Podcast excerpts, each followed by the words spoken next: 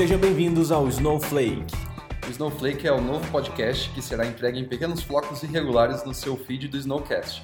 No formato tipo Stories, só que no podcast, traremos informações, dicas e entrevistas. E para começar, qual vai ser o assunto de hoje, Rubão? No episódio de hoje, o Danilo bate um papo com o Dr. Gustavo, advogado especialista em direito digital, para falar de política de privacidade, termo de uso e contrato de prestação de serviço. Bora ouvir o bate-papo deles, Johnny? Vamos nessa!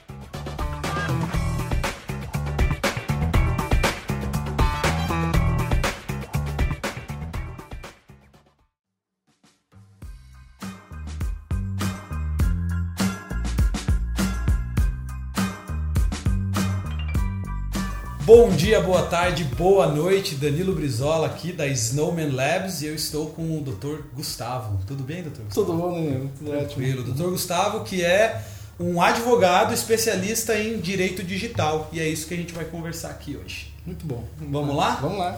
Primeira coisa, termo de uso. A gente que trabalha muito desenvolvendo software, aplicativos e tudo mais sempre tem essa pergunta: eu preciso de um termo de uso para minha solução digital ou não? Ou posso pegar lá o termo de uso na internet e já embarcar na aplicação e ser feliz?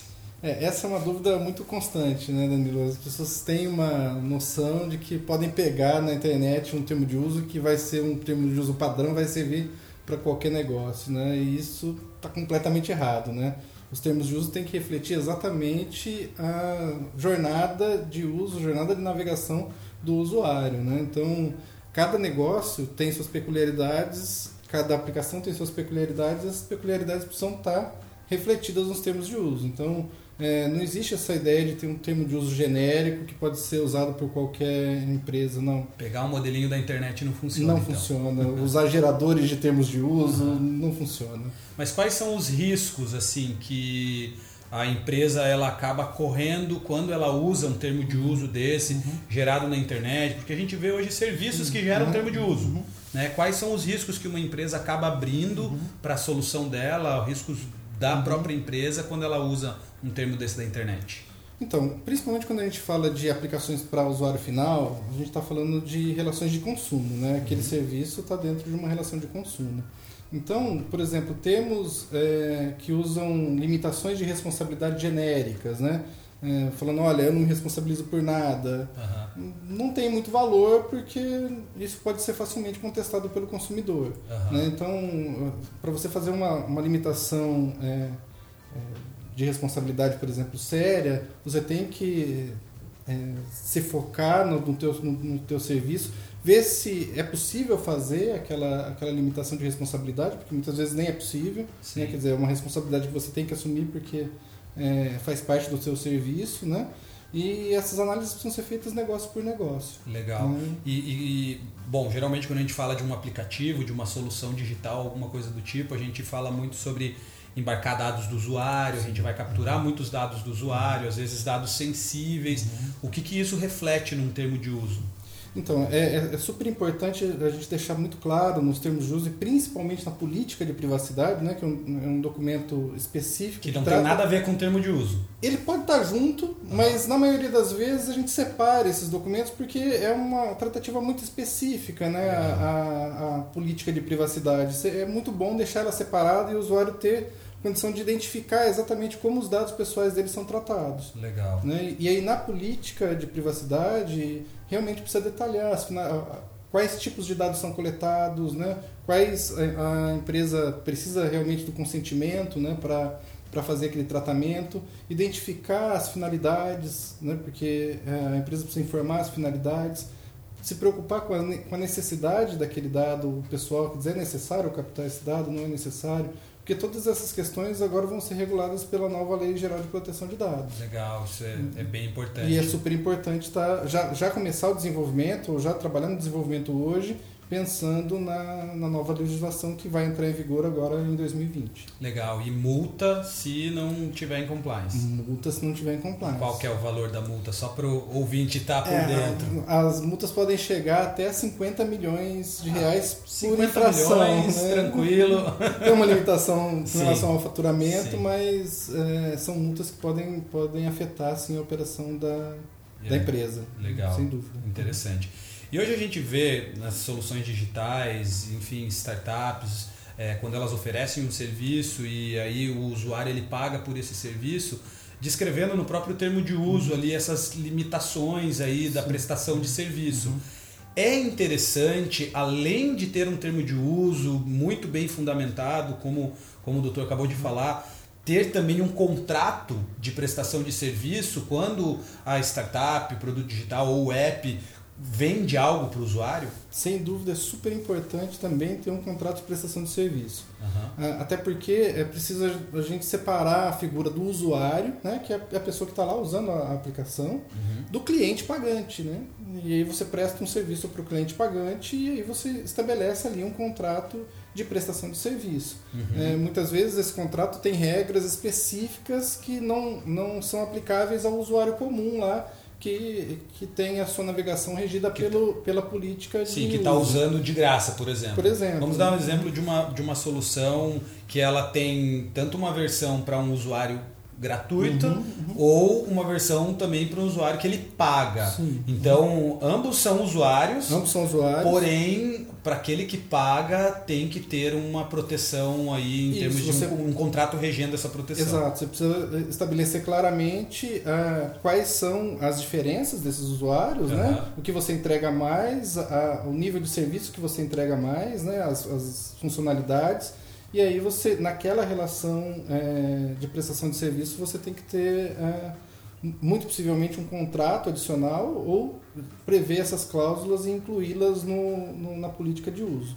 Legal. Né? Mas é, é, importante visualizar isso como duas coisas separadas, mesmo Legal. que você no final coloque tudo isso num único documento. Legal. Então a gente tem a política de privacidade, que é um tipo Sim. de documento extremamente necessário uhum. para uma solução digital. A gente tem o termo de uso. Uso. Termos e condições de uso. Legal, uhum. que também é extremamente importante. Uhum. E a gente tem o contrato de, de prestação, prestação, de, serviço. serviço. Os três podem estar no mesmo documento, só que é, são coisas distintas. São coisas distintas. Você precisa tratar isso de maneira distinta. Legal, né? legal. E a gente sempre sugere que separe esses documentos mesmo, uhum. para dar visibilidade para o cliente dos, dos documentos. Deixar claro o que, que é cada Sim, coisa e tudo mais. Uhum. Ótimo, muito importante. Uma outra coisa também que é uma, uma questão assim quando a gente fala em algum produto digital é assim há alguma coisa a mais que uma startup, alguém que uma empresa que está criando um novo produto que vai colocar para os seus consumidores. Uh, existem coisas que ela precisa entender e, e, fazer antes de ela disponibilizar isso para os usuários. A gente já falou aqui de três instrumentos uhum. super importantes uhum. a nível de direito digital que mais que eles podem fazer para estar sempre em compliance e não vir de repente aí uma multinha aí, Sim. né? Bom, eu acho que são duas coisas que são bastante relevantes. A primeira é a questão de segurança da informação. É, Legal. É você ter uma estrutura de segurança da informação, as políticas bem definidas de segurança da informação e implementadas. Né? Uhum. Quer dizer, o que tiver no papel tem que estar realmente implementado e a empresa tem que se preocupar com segurança da informação cada vez mais, não só para o próprio negócio, mas até para a proteção dos dados pessoais dos Legal. usuários, vai ser fundamental ter uma, uma política implementada de segurança da informação. Outro aspecto que eu acho que é bastante relevante, muitas vezes as startups é, acabam deixando de olhar é, para esse lado, é a identificação dos riscos jurídicos. Uhum. É, eu vou entrar num mercado novo, quais são os riscos jurídicos? Né? É, eu, eu costumo dizer que quando você tem soluções disruptivas, você, você trabalha sempre num, em áreas de fissuras regulamentares, Sim, né? Exato, é, é uma área que muitas vezes não, não tem regulação ainda. Por quê? Uhum. Porque é novo, ninguém pensou naquilo, então não tem regulação. Sim. Então, quais são os riscos envolvidos de atuar numa área que você tem uma regulação falha, por exemplo, né? ou, ou deficiente. E mapear né? esses riscos. Mapear né? esses riscos, avaliar, né? Se, Legal. Quais são os potenciais problemas que podem existir, como combatê-los, como, como identificar a melhor forma de oferecer esse serviço para evitar riscos regulatórios, riscos jurídicos, é, eu acho que é fundamental fazer essa análise. Não, legal. E assim, óbvio que a gente sabe que o ramo do direito digital ele é extremamente abrangente.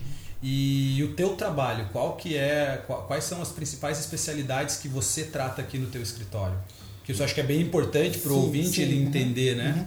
Bom, a, a, o principal, a principal área que a gente atua é na área de tecnologia da informação, tanto para empresas de tecnologia da informação, né, startups, empresas que que tem como, como a sua atividade fim a tecnologia da informação, quanto empresas que contratam é, é, serviços de tecnologia da informação. Né? Cada vez mais as transações, os negócios jurídicos acontecem em meio digital. Né? Sim. Então, a, o escritório dá todo o suporte para as empresas para entender essas relações digitais e criar maior segurança jurídica com relação a elas. Show de bola. Nossa, a gente uhum. agradece muito aí pela tua participação. Legal. Respondeu aí perguntas e uhum. dúvidas que eu tenho certeza que grande parte das pessoas, é, das empresas que ou estão criando um produto ou já tem um produto digital e também várias startups aí no mercado têm dúvidas uhum. e eu acho que foi muito bem basado por você. Agradeço bastante aí pelo eu teu tempo. Eu agradeço, Danilo. Muito bom. É muito bom conversar com com o pessoal da Snow. Estou muito feliz de estar aqui com vocês. Vamos que vamos. É Valeu. isso aí. Valeu. Até.